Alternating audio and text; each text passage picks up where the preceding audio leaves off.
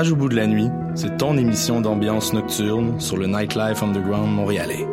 Découvertes musicales, chroniques culturelles et idées de sortie pour divertir tes nuits urbaines. Voyage au bout de la nuit, c'est l'émission nocturne de choc.ca. Eh, j'ai un plan pour voir et écouter des shows gratuitement toutes les semaines. Le studio, c'est le podcast live de choc.ca. Toutes les semaines, retrouvez le meilleur de l'alternative musicale québécoise pour une session live et une entrevue. Vous pourrez suivre l'émission tous les mardis à 17h30 en vidéo direct sur le Facebook de choc.ca et en audio sur le site internet de la station. Et si vous avez manqué l'émission, pas de problème. Retrouvez le studio sur nos plateformes podcast et en vidéo sur YouTube. Musique. Tu veux du court, du long, du classique, du docu, de la réalité virtuelle et même des films de fesses? Au rendez-vous du cinéma québécois, on a du bon stock. 340 films, 110 premières, 30 événements gratuits, des leçons de cinéma, du Louis-José Hood, de l'impro, du Anne Dorval, un show la nuit, des DJ, du ding et dong et des activités pour toute la famille. C'est LE moment où on célèbre nos films québécois et où on rencontre leurs artisans. Du 22 février au 4 mars, c'est le rendez-vous du cinéma québécois. Puis cette année, il y a vraiment du bon stock. Visite le québeccinéma.ca. What a day? Et c'est Robert Nelson de À la claire ensemble sur les ondes de choc.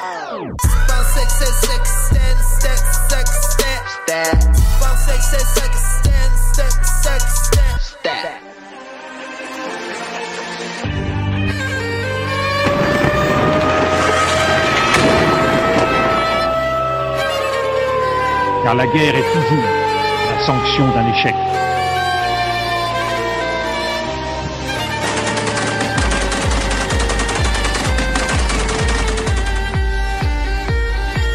On croit en notre capacité à construire ensemble un monde méga, monde méga. Bonjour chers auditeurs, vous êtes à l'écoute de Plein Feu, votre émission de vulgarisation des conflits armés dans le monde. Aujourd'hui, on vous a préparé une petite émission hors série, assez différente. En, effet, on va pas se pencher sur un conflit d'aujourd'hui, mais sur un des plus importants conflits d'hier, la Seconde Guerre mondiale. Tout le monde a déjà entendu des choses sur le sujet, ne serait-ce qu'à l'école, nous espérons que vous apprendrez des choses pendant votre temps en notre compagnie.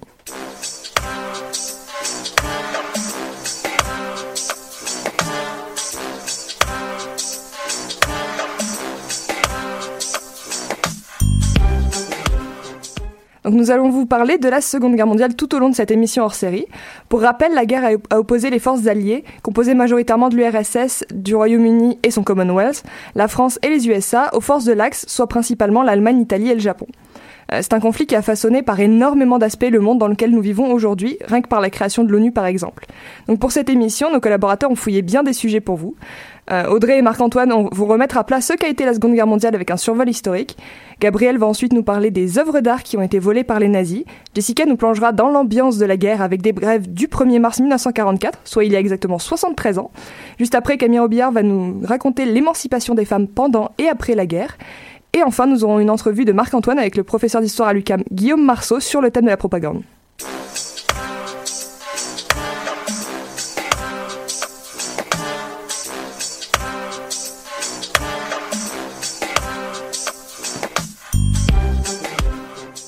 Et nous commençons donc avec un survol général de cette guerre avec Audrey et Marc-Antoine. Bonjour. Bonjour. Donc, comment la guerre déjà, elle s'est, comment elle s'est déclenchée? Donc la guerre débute officiellement avec la prise de la Pologne par l'Allemagne d'Adolf Hitler le 1er septembre 1939. La France et la Grande-Bretagne, entre autres, déclarent la guerre à l'Allemagne le 3. Hitler s'assure ensuite d'être bien épaulé pendant cette guerre. Il signe le 23 août 1939 un pacte de non-agression avec l'Union soviétique. Il créera aussi le pacte tripartite qui liera l'Allemagne à l'Italie et au Japon pendant cette guerre. L'Italie, menée par Benito Mussolini, présente une armée plutôt faible et un équipement dépassé. Les Italiens reviennent aussi d'une campagne difficile en Éthiopie. De son côté, le Japon est en guerre avec la Chine après avoir attaqué et pris contrôle de la région de la Mandchourie. Mené par l'empereur, Hirohito, le Japon se butera à une Chine étonnamment résistante. Les Japonais commettront beaucoup de crimes en représailles, notamment le fameux massacre de Nankin, qui sera le théâtre de la mort d'environ 200 000 Chinois. À cause de plusieurs tensions, les Japonais attaqueront la base américaine de Pearl Harbor le 7 décembre 1941 et videront rapidement le Pacifique de la présence coloniale européenne. L'Allemagne et l'Italie déclareront aussi la guerre aux Américains pendant cette guerre mondiale. Et donc, euh, l'entrée des États-Unis euh, en guerre est un avantage pour les Alliés qui avaient perdu beaucoup de territoire depuis 39 en fait. Oui, Shannon, mais en, at- en attendant l'aide états-unienne, les Alliés étaient mal. La France entrait en phase d'échec et en effet, attaquée et vaincue en six semaines par les Allemands, Paris sera envahi et le gouvernement se réfugie à Vichy qui deviendra la nouvelle capitale française. Pourtant, le gouvernement du maréchal Pétain à Vichy a signé une armistice en juin 40, acceptant l'occupation allemande. La France est donc divisée entre les traites et la résistance. Adolf Hitler, avide de nouveaux territoires, a tenté de conquérir la Grande-Bretagne. C'est ainsi qu'en juin 40, il enverra des avions pour bombarder la capitale et les campagnes. En juin 41, l'Allemagne brise son pacte avec l'URSS en déclenchant l'opération Barbarossa. Euh, L'Allemagne mange petit à petit chaque territoire européen, mais en attaquant, Kiev, le bilan des morts et des prisonniers allemands est très important. En voulant capturer des champs de pétrole de la région Bakou, l'armée allemande est bloquée à Stalingrad. De ce fait, la bataille urbaine de Stalingrad se déroule pendant un an, entre 42 et 43. Les soviétiques ti- tiendront et 40 90 000 soldats allemands se rendront. Mais qu'est-ce qui se passe sur les autres fronts? Donc pendant que les Soviétiques se battent, se battent sur le front de l'Est, la Grande-Bretagne continuera une guerre périphérique. La guerre périphérique, la guerre périphérique pardon, est une guerre où on se bat sur de petits fronts. On se battra en Afrique du Nord à partir du 8 novembre 1942, dans le cadre de l'opération Torch, et en Italie notamment. Les États-Unis s'impliqueront aussi pour la première fois de l'autre côté de l'Atlantique, en envoyant quelques divisions, mais en étant très peu organisées. Les Américains s'amélioreront énormément au point de vue tactique et militaire pendant la guerre. Les Alliés voudront absolument faire des débarquements. On verra les débarquements de Sicile le 10 juillet au 17 août 43. Il y aura un succès mitigé, mais l'Italie ne se défendra pas très bien. Mussolini sera finalement destitué, destitué de son poste peu après. Mais un autre débarquement qu'on connaît un petit peu plus, qui est plus important, ce sera celui de Normandie en 44. Effectivement, le débarquement de Normandie, ou aussi, appelé l'opération Overlord, aura lieu. Donc, en 160 000 soldats, 12 000 avions, 6 400 bateaux de débarquement participeront à l'assaut, en plus de plusieurs diversions. Encore là, un succès mitigé, à cause du manque d'organisation et des conditions météo très difficiles. Les Alliés arriveront tout de même à repousser les Allemands de leur côté, tandis que les Soviétiques le feront du leur. On fera chuter Berlin, la capitale allemande, le 2 mai. Après plusieurs échecs, les États-Unis trouveront enfin la bonne technique pour faire face aux Japonais et libéreront un grand nombre d'îles pour se réorganiser. On lancera quantité de bombardements au napalm et plusieurs villes importantes seront détruites. Le nouveau président américain, Harry Truman, ordonnera le lancement des deux bombes atomiques pour mettre la pression sur le Japon. Hiroshima et Nagasaki seront rayés de la carte tout en faisant plus de 70 000 victimes. Hirohito capitulera le 2 septembre et ça signifiera la fin de la guerre. Et donc pendant la guerre, quel a été le rôle du Canada? Donc un million de Canadiens se sont enrôlés au front et les autres sont restés à l'arrière dans les usines et les fermes pour aider à la production. Parmi ceux qui sont rentrés dans l'armée, 45 000 sont morts et 55 000 ont été blessés.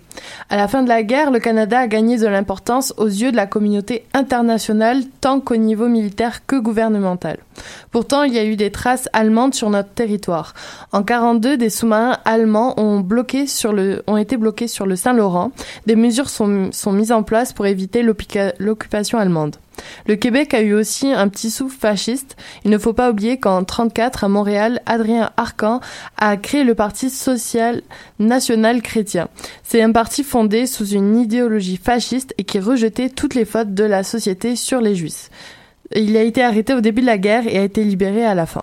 Et donc la Seconde Guerre mondiale est une guerre meurtrière tout autant que la Première Guerre mondiale en 14. Euh, ça a été quoi le bilan matériel? Il y a d'importants dégâts dans les villes et les villages européens. Par exemple, Berlin et Varsovie ont été complètement détruits et des quartiers à Londres et Rotterdam doivent être reconstruits.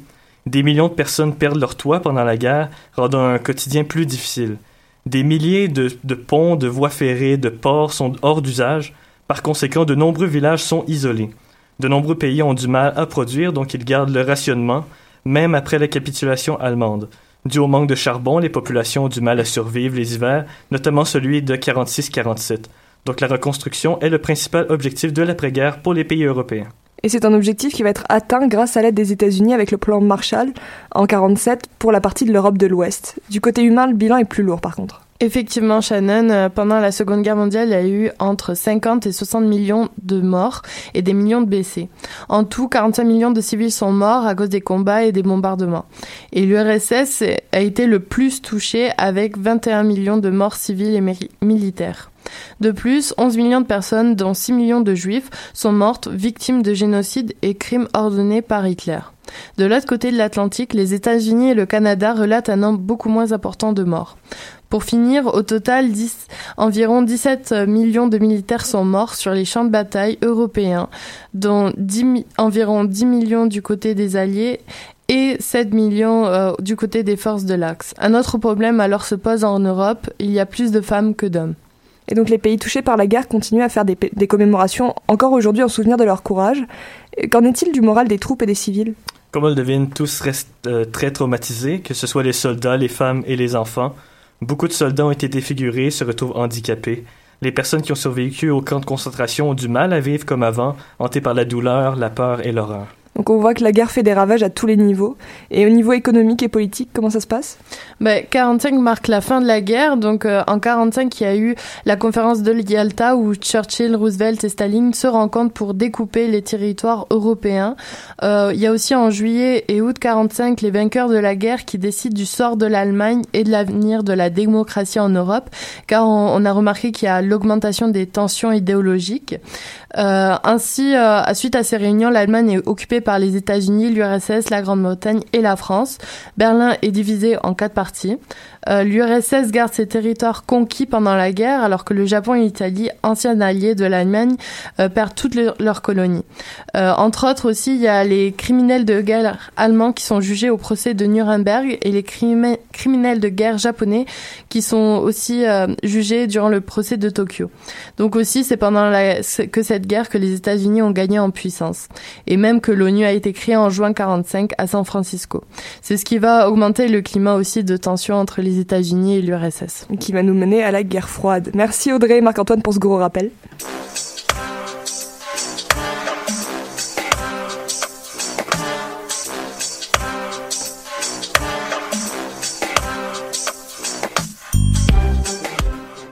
Alors aujourd'hui avec Gabriel, on va parler de spoliation. Alors Gabriel, du coup, qu'est-ce que c'est la spoliation Eh bien, la spoliation est une action de déposséder par violence ou par ruse. En ce qui nous concerne ici, on parle du dépouillement, donc de la spoliation d'œuvres d'art par les nazis durant la Seconde Guerre mondiale.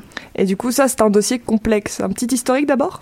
Eh bien, la spoliation d'œuvres d'art par le régime nazi, qu'on appelle Rau euh, Bruns en allemand, a commencé bien avant la Seconde Guerre, en 1933, durant le Troisième Reich. Ce sont les Juifs d'Allemagne qui sont spoliés de leurs œuvres que le régime nazi considère comme contre-idéologique.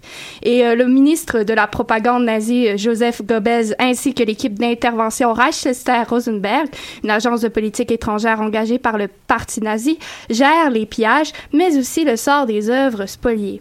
Près de 16 000 œuvres sont pillées dans les collections d'une centaine de musées allemands et dans des collections privées. En 1937, euh, certaines d'entre elles seront exposées à Munich lors d'une vente aux enchères organisée par le Parti nazi et le RRR, qu'on appelle l'art dégénéré ou Entarteter Kunst. Les pillages en Europe euh, commencent plus vers 1940 à Paris, qui est alors occupé par les Allemands. Otto Abetz, euh, l'ambassadeur du Reich en France, donnera des cibles regroupant de célèbres marchands d'art parisiens à la Gestapo. Les œuvres pillées sont rassemblées dans le musée du jeu de paume avant d'être expédiées en Allemagne. En 1942, euh, Hitler donne l'ordre d'étendre la spoliation à l'ensemble de l'Europe. Pendant ce temps, un pillage plus général d'objets de valeur sous le nom de Mobile Action a lieu en Belgique, aux Pays-Bas et en France. Écoutez, à Paris, de 1942 à 1944, 70 000 logements sont vidés et 38 000 appartements sont dépouillés. En février 1943, les États-Unis réagissent à la spoliation dans les pays d'Europe. Le président Theodore Roosevelt envoie une unité protéger les œuvres d'art, les monuments et le patrimoine dans les pays occupés. Le 8 mai 1945, les troupes américaines prennent le contrôle de la plus grande collection d'art pillée en Autriche, à la mine de sel d'Alt aussi. 7000 tableaux et 3000 autres objets destinés au musée du furent récupérés.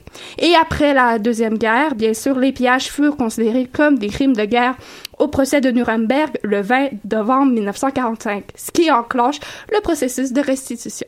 Et du coup, la restitution, comment ça se passe? Est-ce qu'il y a eu des accords internationaux pour ça? Bien, premièrement, Shannon, en 1954, la Convention de la Haye de l'UNESCO est signée. Elle veut empêcher l'exportation ou la séquestration de biens culturels d'un territoire occupé en cas de conflit. Et s'ils sont usurpés, oblige leur retour à leur propriétaire avec une indemnité. Ensuite, le 3 décembre 1998, les principes de Washington sont signés. Lors d'une conférence organisée par euh, le département d'État des États-Unis et le Musée mémorial de l'Holocauste des États-Unis, 44 pays ont signé cette déclaration qui vise à améliorer les registres de données, les mesures d'identification et la restitution d'œuvres spoliées. Et donc, outre le droit international, est-ce qu'on a des, exemples de mesures entreprises pour la restitution au niveau national? Bien, en France, les œuvres qui figurent sur euh, les listes des musées nationaux de récupération peuvent être réclamées à tout moment. Mais si vous figurez pas sur la liste, ça devient plus compliqué car il faut prouver la mauvaise foi du propriétaire et donc ça va en cours. En Autriche, le 5 novembre 1998, le Conseil national du Parlement autrichien vote une loi visant à la restitution des œuvres volées et détenues par l'État. Au Royaume-Uni, on doit attendre plutôt au 26 janvier 2009 avant que les musées nationaux puissent restituer les œuvres d'art pillées pendant l'ère nazie. Mais en 1991, la Art Loss Register, une base de données privée, euh, était déjà mise en place à Londres à cet effet.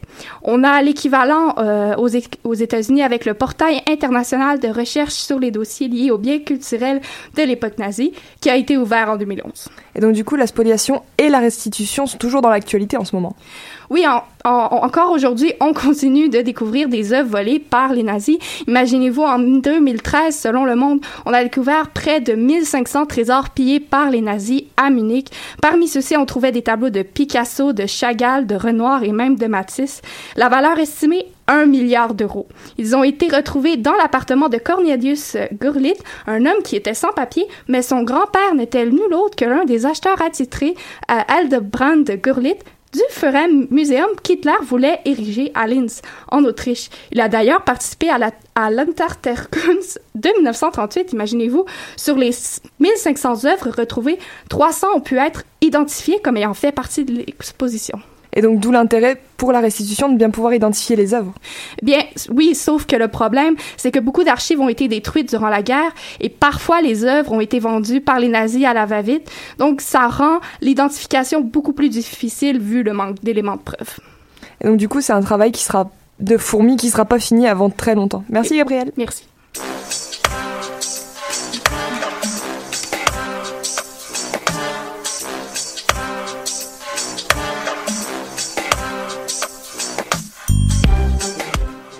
La Seconde Guerre mondiale, ça a été une grande période de perturbation pour l'humanité. On connaît tous l'histoire générale, merci à, Audrey et Marc-Antoine de nous l'avoir rappelé. Mais euh, qu'en est-il des éléments oubliés? Jessica va nous présenter des, des actualités de l'époque en date du 1er mars 44. Nombreuses sont les victimes de ce bombardement qui a touché une abbaye du mont Cassin en Italie le 15 février dernier. En tout, 224 appareils de la deuxième division néo-zélandaise et de la quatrième division indienne ont largué plus de 400 tonnes de bombes pour raser le territoire de la présence de l'armée allemande. Celle-ci n'aurait cependant pas occupé le territoire au moment de l'attaque. En Allemagne, 2500 tonnes de bombes ont été larguées le 16 février dernier par la Royal Air Force britannique sur Berlin, capitale du Troisième Reich une attaque aérienne des plus violentes depuis le début du conflit. Plus de 500 Lancaster et plus de 300 Halifax ont été dépêchés sur les lieux, une première pour l'armée britannique. Les régions du centre et du sud-ouest de Berlin ont été les plus durement touchées, incluant les industries de guerre des plus importants au pays. C'est la dernière, c'est la fin de la bataille de Berlin, selon ce qu'a déclaré l'armée anglaise au lendemain de l'attaque. 19 avions de type 18 Mosquito FB de la Royal Air Force anglaise ont attaqué une prison d'Amiens en France le 18 février, permettant ainsi à plusieurs prisonniers français, dont des agents secrets alliés et des résistants français, de prendre la fuite. En France encore, trois étudiants résistants du lycée Anatole Lebras de Saint-Brieuc, le poète arménien immigré et résistant Mizak Minouchian, ainsi que 21 membres de son groupe appartenant au syndicat des francs-tireurs et partisans main-d'œuvre immigrés, ont été exécutés par l'armée allemande le 21 février. Ceux-ci furent fusillés au mont, au fort du mont Valérian en après-midi. La ville de Stockholm, en Suède, a subi la semaine dernière un bombardement de la part de l'aviation soviétique, une attaque provoquant de nombreuses réactions de la part des Alliés, soutenant que la Suède se tient neutre quant au conflit opposant la Troisième Reich et les Alliés. Il plane dans l'air qu'il s'agit d'un avertissement de la part de Moscou à Stockholm contre tout soutien à la Finlande du côté des Alliés ou même à l'Allemagne. Pour d'autres, il s'agirait d'une simple erreur matérielle du militaire russe, causant plusieurs blessés au centre de la capitale suédoise. L'armée russe affirme cependant qu'ils n'ont jamais attaqué la ville. Près de près d'un demi-million pardon de Tchétchènes ingouches ont été déportés ce fait 23 février par l'armée soviétique, expulsés sous le prétexte d'une collaboration avec les troupes allemandes. Ces habitants ont été transportés vers le Kazakhstan et le Kirghizie, en Asie centrale, sans eau ni nourriture. Certaines sources confirment que des centaines d'entre eux furent liquidés, noyés, voire même brûlés vifs, dû au manque de place dans les camions américains prévus à la déportation. Le 8e et le 15e escadron aérien américain, composés respectivement de 830 et 150 bombardiers, ont effectué un raid de jour sur les installations de Messerschmitt, une entreprise allemande de fabrication d'avions à Regensburg et Augsburg en Allemagne. À l'apogée de la campagne de bombardement Big Week, le 25 février, les pertes sont estimées à 65 bombardiers et 8 chasseurs d'escorte au moment de l'opération. On y relate plus de 2100 chasseurs allemands décédés. Les Japonais reculent sur le Pacifique à la suite de raids alliés anglais sur Rabol, ville de la Papouasie, Nouvelle-Guinée, en Nouvelle-Bretagne. Plusieurs dépôts de munitions de l'armée japonaise ont d'ailleurs été détruites à la suite des attaques opposant les Alliés aux Japonais. Les quatre divisions des forces allemandes ne sont pas parvenues à percer la défense de l'armée américaine à Asio en Italie. Une deuxième offensive avait été lancée par les forces allemandes il y a deux jours contre la tête du pont d'Asio, jusque-là défendue par la troisième division américaine. Jusqu'à maintenant, cet accès était tenu par le sixième corps américain, le Truscott. Aux dernières nouvelles, une, grève spontanée a éclaté à Milan, capitale de la mode, en Italie, et se répond présentement rapidement dans le nord du pays. De plus amples informations viendront dans les prochaines minutes. Pour terminer, des négociations entre le Caire, la Roumanie et les Alliés se déroulera le 17 mars prochain. Cessation des combats contre l'URSS, déclaration de guerre à l'Allemagne, libre passage des troupes alliées en Roumanie et réparation de la restitution de la Transylvanie du Nord seront des sujets abordés lors de cette rencontre.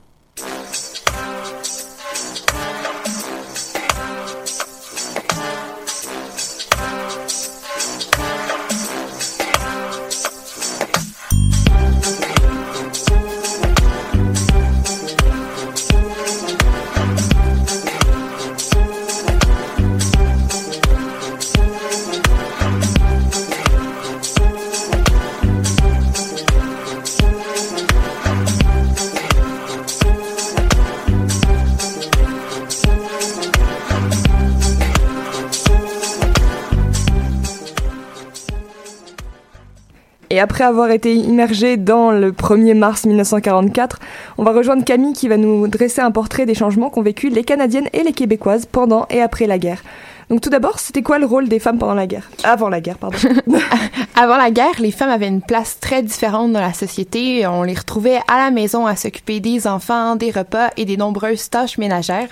Dans les, dans les milieux plus ruraux, euh, elles avaient des tâches un peu plus variées. Euh, en plus de ce que les femmes urbaines avaient à faire, elles donnaient un coup de main à leur mari sur les terres et dans la ferme. En d'autres mots, avant la guerre, on trouvait très peu de femmes sur le milieu du travail. Euh, plus comme professeurs ou infirmières. De plus, à cette époque-là, les Canadiennes étaient perçues comme des êtres inférieurs aux Canadiens. Elles étaient considérées moins intelligentes, moins autonomes et beaucoup plus faibles que les hommes.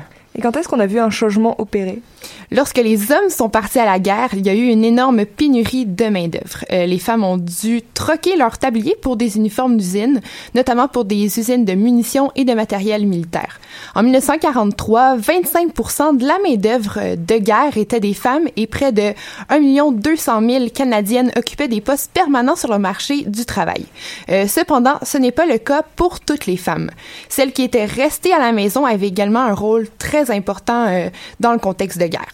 Le gouvernement canadien leur demandait de récupérer tout ce qu'elles pouvaient pour la fabrication du matériel de guerre. Par exemple, euh, on pouvait récupérer les os pour fabriquer de la colle pour assembler des bombes ou bien donner des casseroles pour contribuer à construire euh, un avion de guerre. De plus, euh, elle tricotait des bas, des mitaines, préparait les colis qui sont envoyés outre-mer, puis elle s'occupait des réfugiés provenant des, de l'Europe et compagnie. À cette époque-là, chaque petit geste comptait et une chose était certaine, les femmes prouvaient enfin qu'elles avaient les mêmes compétences pour s'acquitter d'emplois qui étaient alors considérés comme étant faits pour les hommes. Et il y a également des femmes qui vont rejoindre les forces armées Oui, en effet. euh, avant la guerre, le seul poste que les femmes pouvaient occuper dans les forces armées, c'était comme infirmière. Or, pendant la guerre, elle était plus de 50 000 à occuper des postes de plus en plus variés.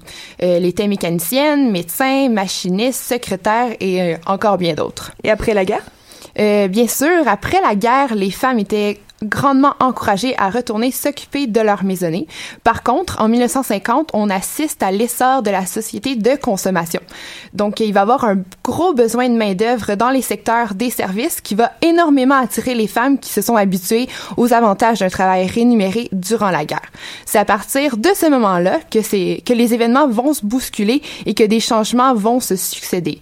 Euh, bien sûr, ici, on parle en termes de décennies. Ça va prendre un certain temps avant que les femmes soient perçues comme des êtres Et donc, est-ce que tu peux nous donner des exemples des changements que vont vivre les femmes au fil des années?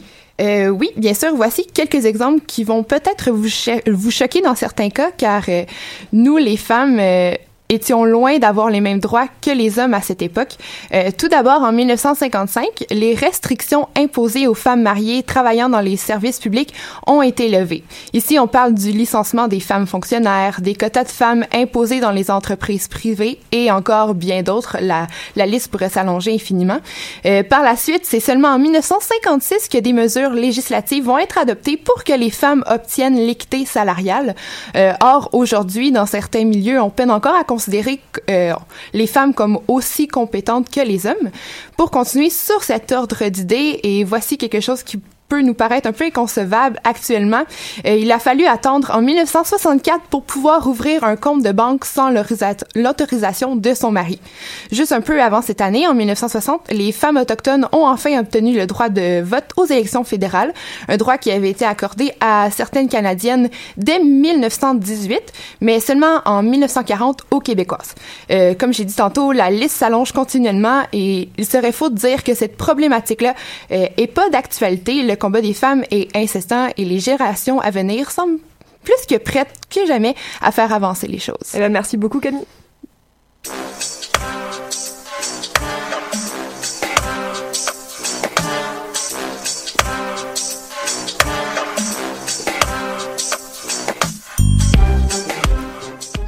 Et nous sommes présentement avec Guillaume Marceau, professeur d'histoire à l'UCAM, qui va nous parler de propagande. Oui, donc bonjour, monsieur Guillaume Marceau. Bonjour, bonjour. Donc Guillaume Marceau est professeur euh, de Deuxième Guerre mondiale à l'UCAM. Euh, commençons tout de suite avec, les prochaines, avec la première question sous le thème de la propagande. Euh, sous quelle forme voyait-on la propagande à l'époque? En fait, euh, c'est une question intéressante pour débuter parce que euh, certains auteurs qui sont spécialisés en propagande, notamment Jacques Driancourt, disent que tout est propagande. Donc, pour des gens euh, comme Hitler, qui était très, très intéressé par l'idée de propagande, tout doit être tourné autour de la propagande. En fait, ça va être la première arme de guerre. Les puissances alliées sont plus ou moins adaptées à ce concept-là au début de la guerre, principalement euh, la France, qui est en fait totalement mésadaptée, les Américains, mais les Britanniques sont beaucoup mieux préparés à ce type de conflit et de guerre totale auquel on va faire face. Et évidemment, les Soviétiques, c'est pas la peine de le mentionner, leur régime est basé sur le concept de propagande. Donc, sous quelle forme? Toutes les formes vont être utilisées. En fait, c'est omniprésent dans les régimes de cette période-là pour toutes sortes de raisons qui sont historiques qui vont changer par la suite. Quelles seraient les différences entre la propagande qu'on voit chez les Alliés et, et, celle chez, les, chez l'Axe, pardon? En fait, j'adore cette question-là aussi, donc de très bonnes questions. J'ai- J'aime beaucoup cette question-là parce que fondamentalement, c'est ce que j'essaie de faire quand je donne des cours sur l'idée de la propagande. Je travaille là-dessus aussi euh, beaucoup euh, dans, dans mes recherches. Il n'y a pas de, de différence. Il y a, a pratiquement aucune différence entre la propagande des Alliés et celle de l'Axe. Évidemment, on va euh, axer mauvais jeu de mots, on va axer cette différence-là en parlant de la- le rapport à la vérité ou au mensonge, en disant ouais mais celle des alliés a été beaucoup plus euh, euh, positive, beaucoup plus axée sur la, la, notion de vérité. En fait, c'est un leurre. Il n'y a pas plus de vérité ou de mensonge dans les propagandes d'un côté comme de l'autre. Ce que je trouve intéressant, fondamentalement, c'est justement cette espèce de de, de, de, de- comment je pourrais dire ça? Il y, a une, représentation de la propagande et l'utilisation de la propagande qui est pratiquement identique qu'on soit des alliés ou de l'Axe. On va utiliser le même genre de propagande pour euh, obtenir le même genre d'effet. Le meilleur exemple, on a parlé un peu plus tôt de la question sur les femmes. La propagande intérieure.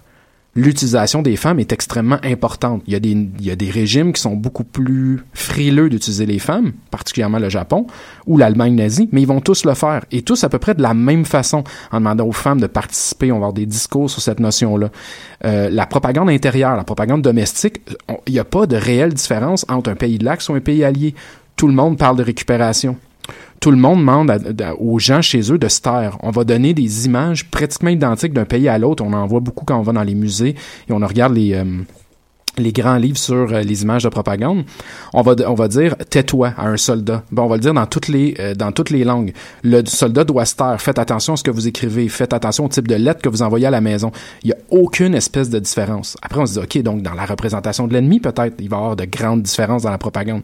Aucune là non plus. On déshumanise l'ennemi le plus possible. L'ennemi va être représenté comme une bête, un animal. Pour les Allemands envers les Russes, qui est leur ennemi idéologique principal, on parle du judéo-bolchevique. Comment est-ce qu'il est représenté? Comme un animal. Un dragon rouge qu'il faut terrasser d'une manière ou d'une autre. Les Américains, est-ce qu'ils sont exempts de, de- de racisme? Absolument pas. Ils sont dans un contexte à ce moment-là. On va parler du murdering Jap. On va représenter le japonais comme un singe ou comme un surhomme, mais jamais comme un humain comme nous. Euh, de l'autre côté, on fait la même chose du côté des Russes. Les Russes représentent l'animal fasciste, donc les nazis, Hitler, est toujours représenté comme une bête, toujours en noir, un peu velu. Les nazis avec les Juifs, les Juifs sont des sont des bêtes, sont des parasites, sont des coquerelles, sont. On va utiliser toutes sortes de termes. Là, on pourrait faire plein de parallèles avec les génocides ou la propagande génocidaire, mais cette déshumanisation de l'ennemi, il n'y a eu aucune espèce de différence euh, entre les, euh, les puissances alliées, les puissances de l'Axe, ce qui, ce qui fondamentalement fascinant, ce qui montre aussi combien il y avait une sorte de communauté d'esprit d'utilisation de la propagande pendant la Deuxième Guerre mondiale. Euh, vous avez glissé un petit mot. Euh, on parle aussi de, pro- de, de discours quand on parle de propagande, notamment ceux de Nuremberg. À quel point euh, affectait-il euh, la population? Ça, c'est une question difficile. Tout, tout chercheur qui travaille sur l'idée de propagande se questionne éventuellement sur comment est-ce que cette propagande-là est reçue par les populations. Ce qui est intéressant, c'est que votre, émission d'aujourd'hui que j'écoute depuis tout à l'heure est remplie de messages de propagande. Toutes sortes de, de représentations, de façons de présenter les choses. Donc, oui, il y a un impact certain, mais il est, il est plus pernicieux que ce qu'on peut penser. Très dur d'évaluer pendant la guerre, est-ce que les brèves de, de- de nouvelles qu'on a entendues tout à l'heure, est-ce que véritablement ces nouvelles-là avaient un impact particulier? Ben, ça dépend quel type de nouvelles on donne, comment on les donne, comment on les représente. La destruction du Mont Cassin qui a été, qui a été traitée tout à l'heure, c'est très, très mal perçu par les catholiques partout dans le monde. Les Alliés ont détruit un monument qui est considéré comme quelque chose mais de fantastique. On ne doit pas détruire un monastère. De l'autre côté, on va parler de des Soviétiques qui vont attaquer leur ambassade ou pas à Stockholm ou le, problème du bombardement. Les Soviétiques vont se défendre d'une d'une telle action négative. On peut pas faire une chose comme ça. Au début de votre émission, vous avez présenté le camp des Alliés et vous avez dit URSS, Grande-Bretagne, États-Unis et étonnamment France. Mais la France, la France disparaît en mai-juin 40. Elle n'existe plus en tant qu'alliée. Elle existe à la fin de la guerre, par contre. Parce que là, il y a une énorme fonction de propagande qui, qui se met en place. Sur la question des spoliations de guerre, la- l'art, l'art est un enjeu majeur pendant la Deuxième Guerre mondiale qui est fascinant à étudier, à annoncer et qui, qui, qui, qui pas eu un impact très important pendant la guerre, l'idée de, de, de vol de, de tableaux, parce qu'on était axé sur les destructions matérielles beaucoup plus que sur l'idée, mais la culture est au centre de la question militaire ou de la question guerrière aussi pendant ce conflit-là. Donc, est-ce que ça a un impact? Oui. Et quels sont l'impact des, discours? Extrêmement important. Tous les grands dirigeants de cette période-là utilisent à fond, et là j'a- j'anticipe un peu la prochaine question, mais on va y venir de toute façon, utilisent à fond certains médias et certains plus que d'autres on est aujourd'hui en train de faire la radio, mais la radio, son âge d'or, c'est la Deuxième Guerre mondiale. C'est là qu'on a inventé cette espèce d'utilisation très puissante de la radio. Les nazis se sont assurés de créer un poste de radio à très bas coût pour s'assurer que toutes les familles allemandes puissent avoir un poste de radio. Pourquoi? Pour diffuser, diffuser les discours de Hitler, de Goebbels, des grands dirigeants. Roosevelt a inventé le concept des causeries au coin du feu en 1932-33 pour vendre son idée de qu'est-ce que c'est le New Deal, etc. pendant la Deuxième Guerre mondiale, mais c'est un, c'est un outil formidable. Les grandes conférences, vous avez parlé d'Yalta, vous avez parlé de, de, Potsdam, mais c'est les, les signatures de ces actes-là sont, sont relayées par la radio, c'est des grands discours, les textes, chaque mot est pesé, donc ça a un enjeu qui est fondamental.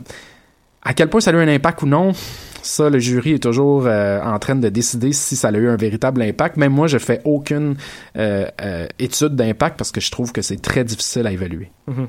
Donc, c'était effectivement ma prochaine question. Est-ce que les médias contribuaient aussi à cette propagande? quelle est la place un peu des journalistes? On a vu que certains journalistes de guerre, notamment en Russie, avec euh, Grossman qui était là notamment. Pouvez-vous nous en glisser un mot? Oui, euh, Grossman est un personnage euh, assez singulier, assez particulier dans le cours. Donc, vous suivez, vous mhm. avez lu certains extraits des journaux privés de Grossman, mais il écrivait pour le journal Étoile Rouge, le journal de l'armée soviétique, de l'armée rouge pendant cette période-là. Et les journalistes, leur personnalité va influencer le type de, d'articles qu'ils vont écrire. Et là encore, il n'y a pas tant de différence d'un pays à l'autre. Évidemment, les, les régimes totalitaires comme l'Union soviétique ou à tendance totalitaire, j'aime pas le terme totalitaire, mais façon secours, euh, comme l'Allemagne nazie, vont utiliser beaucoup de censure et vont euh, diriger un peu le travail des journalistes. Mais les journalistes ont une tendance à l'automobilisation, à l'autocensure qui est fantastique pendant ce conflit-là. Et même encore aujourd'hui, je suis sûr que vous avez déjà parlé de la guerre en Irak en 2003, il y a toutes sortes de façons de créer cette autocensure par besoin de de diffusion patriotique. C'est un, c'est un enjeu majeur, mais chacun garde sa, sa couleur. Les journalistes sont très intéressants pour ça. Il y a un journaliste américain du nom de euh, Ernie Pyle qui avait la même vision un peu que Grossman, très respecté par les troupes, quelqu'un à qui on y parlait, qui relayait la voix des soldats qui ont toujours l'impression d'être très très mal expliqué par les médias, encore un enjeu qu'on a aujourd'hui, les, méchants médias. Donc, euh, c'est toujours un enjeu de, de taille qui, qui, était là dans la Grande Guerre, qui était là dans la Deuxième Guerre mondiale et qui existe depuis, en fait, toujours. Walt Whitman avait écrit une phrase célèbre pendant la guerre de sécession américaine où il disait « La vraie guerre ne sera jamais dans les livres » les meilleurs journalistes, les meilleurs médias seront jamais capables de rendre la réalité d'une guerre, mais c'est un, un bel effort d'essayer. Mhm. Donc pour finir, euh, brièvement, est-ce que la propagande a eu un réel impact sur l'issue de la guerre? Ben juste, pour reprendre ce que j'ai dit un peu plus tôt, juste la manière dont vous présentez la Deuxième Guerre mondiale, c'est rempli de propagande. Mais c'est super intéressant, c'est bien que ça soit comme ça, parce que en fait, pendant, sur l'issue de la guerre, je dirais que non. Moi, j'ai cette tendance-là. J'étudie la propagande et c'est bien décevant, mais ça n'a pas un impact aussi puissant qu'on aurait aimé que ça le soit pendant la Deuxième Guerre mondiale. il donnait une prépondérance qui s'est révélée plus ou moins fausse. Par contre, elle continue de vivre dans la mémoire. Notre manière de présenter des éléments. Pourquoi vous avez insisté? Vous avez dit un des éléments importants de la Deuxième Guerre mondiale, le débarquement de Normandie, qui est un énorme mythe, mais qui est hyper important au niveau de la mémoire. Donc, je dirais que la propagande vit parce que la mémoire vit. Donc, ça va toujours être intrinsèquement lié à cette notion d'analyse des conflits. Ouais, puis il y a, y a, peu de temps aussi, il y a un jeu vidéo qui était sorti euh, sur la Seconde Guerre mondiale et les Américains avaient une place folle dedans, comme s'ils avaient tout gagné, ils étaient là depuis le début. Et je crois que comme les Français étaient effacés, les Anglais un petit peu aussi. Euh, qu'est-ce que vous en pensez de, ça? Ben ça aussi, euh, j'aime beaucoup euh, cet aspect des, jeux vidéo parce que euh, en, bon en tant qu'enseignant, c'est des, un des premiers problèmes que j'ai lorsque je donne un cours sur la deuxième guerre mondiale. Mon premier cours est justement axé sur cette question de, je dis aux étudiants, enlever votre espèce de lubie de croire que les jeux vidéo représentent une réalité de la guerre. Beaucoup d'étudiants ont joué à des jeux vidéo, ils s'imaginent que les Allemands auraient pu gagner la guerre. Ça, c'est l'exemple que j'ai constamment. Ouais, mais s'ils avaient fait tel ou tel ou tel truc, je suis comme, faut arrêter Call of Duty, absolument. Ça fait un tort considérable à l'analyse historique ça doit être un bon jeu. Je sais pas, je joue pas aux jeux vidéo, mais il y, a, vraiment un impact. Les jeux vidéo ont un impact sur la perception que les étudiants ou le public en général a, en fait, sur la question de la guerre. Comme si tout était un facteur chance. Il y en a un qui est important. Mais ça a un impact majeur, qui est encore une fois axé sur la propagande aussi. Dépendamment quel type de pays vous êtes, euh, cette guerre-là va être très extrapolée. Les gens détestent l'Union soviétique en Russie. Par contre, ils sont extrêmement fiers encore aujourd'hui de ce qu'ils ont fait pendant ce qu'on appelle la Grande Guerre patriotique. On ne peut pas parler contre l'effort de guerre russe aujourd'hui en Russie. Il est instrumentalisé à toutes les sauces, fondamentalement aussi par Poutine. Donc, euh. Ouais, puis les, efforts de guerre de tous les pays participants encore aujourd'hui, euh, aux commémorations, on se dit, même si la guerre en général c'est quand même sale, on se dit euh, oui, ils ont tout bien fait, des héros de guerre, etc. On, ah on les glorifie encore aujourd'hui. Ça, c'est peut-être l'impact le plus majeur de la propagande de la Deuxième Guerre mondiale, l'héroïsme. À chaque fois, allez voir des musées de guerre. Allez voir le musée de guerre canadien à Ottawa. Euh, c'est intéressant aussi de comparer les pays, en fait, sur les musées de guerre. Ce serait d'ailleurs un, c'est un enjeu de, de mémoire qui est très intéressant. L'héroïsme. On, on, on va pas dire que la guerre devrait être abandonnée sous toutes ses formes. Il y a un combat juste. On défend. Là, j'ai pas d'opinion là-dessus. Ce que je dis juste, c'est que il y a véritablement une défense de cette notion de on devrait défendre l'héroïsme. On devrait. Il y a des raisons de faire la guerre. Et on est chanceux, on en a eu une bonne guerre, la Deuxième Guerre mondiale. Celle-là, il fallait la faire parce qu'on a sauvé le monde du nazisme, du racisme, de la ségrégation, ce qui est complètement hallucinant. Là, au Canada, on a, on a enfermé des, des Japonais Mhm. canadiens, on les a déportés jusqu'en 1949. Mackenzie King était un des premiers ministres les plus racistes qu'on a jamais eu. Mais on est allé défendre l'Europe du joug nazi pour sauver les Juifs. Je veux dire, à la conférence d'Évian, Mackenzie a envoyé un, un représentant dire pas de Juifs, c'est un Juif de trop. Donc, euh, la sauvegarde, euh, ouais, faudrait repasser. Là. Mais c'est, cette notion d'héroïsme est fantastique dans justement les commémorations. Et la propagande ici devient comme à la fois un enjeu, mais aussi une espèce de réceptacle à cette euh, célébration ou pas de la guerre. Bah, moi, j'avais une question que je voulais poser à tout le monde, y compris Monsieur Marceau, nos collaborateurs, vraiment tout le monde. Euh, Est-ce que vous sentez encore que la Seconde Guerre mondiale affecte encore vos vies en tant, en tant que personne maintenant, aujourd'hui? Euh, Par exemple, moi, si je viens du Pas-de-Calais, puis euh, si la Seconde Guerre mondiale avait pas eu cette issue-là, euh, j'aurais pas vécu dans les villes où j'ai vécu parce qu'elles étaient détruites. Euh, j'aurais potentiellement parlé allemand, plus que je ne le parle maintenant. Donc, qu'est-ce que vous pensez que ça, ça vous affecte aujourd'hui? Ben, je pense que juste, je pense qu'aujourd'hui, euh, on a pas mal plus. euh, bon, c'est vrai que la deuxième guerre mondiale, ça a, ça a permis aux femmes, de, s'émanciper.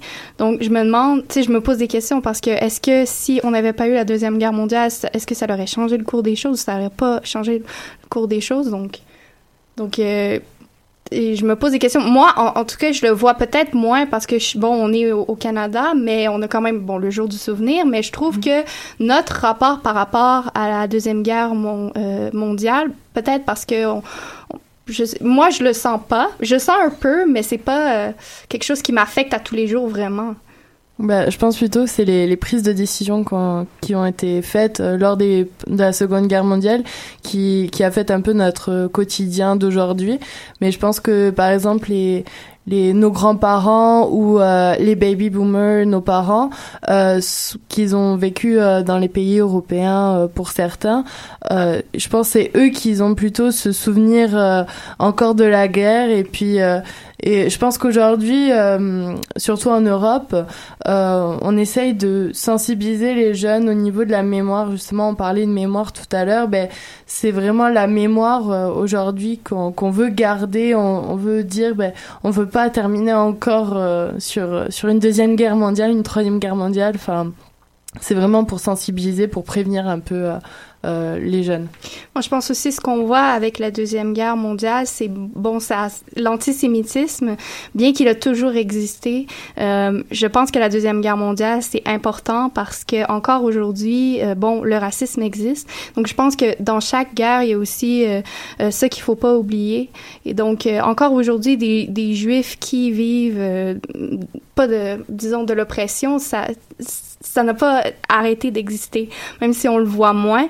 Mais je pense qu'avant, je pense que ce qui a été euh, important, c'était avant la Deuxième Guerre mondiale et après la Deuxième Guerre mondiale, c'est là où est-ce qu'on a vu des traités qui ont été signés pour les crimes de guerre, pour les œuvres spoliées aussi. Donc ça, c'est ça qui affecte le quotidien, je pense. Moi, je vais aller peut-être un petit peu plus côté idéologique.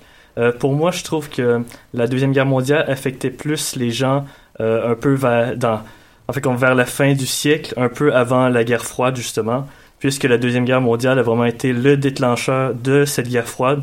Donc, probablement que nos, nos parents ou même nos grands-parents étaient plus affectés par cette guerre mondiale que nous aujourd'hui, maintenant que le, bon, le mur de Berlin est tombé et que la guerre froide s'est terminée. Donc, euh, on pouvait voir surtout aux États-Unis une grosse haine entre les États-Unis et euh, ben, l'URSS à ce moment-là. Et je pense vraiment que ça a affecté plus euh, nos ancêtres à nous. Ok, bah, je vous remercie. Je remercie tout le monde pour euh, pour sa collaboration puis pour sa pour sa réponse quand même. Euh, je remercie Monsieur Marceau pour être euh, présent aujourd'hui avec nous en live en studio. Hein, fait plaisir. Pour pour préciser. Et puis merci à tous nos collaborateurs de leur formidable travail et on se revoit dans deux semaines, le 15 mars à 13h sur choc.ca pour la prochaine émission. Bonne journée à tous.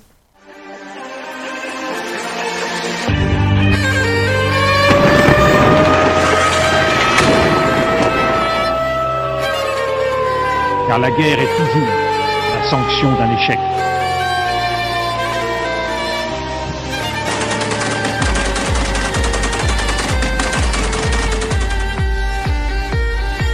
On croit en notre capacité à construire ensemble un monde méga. Monde méga.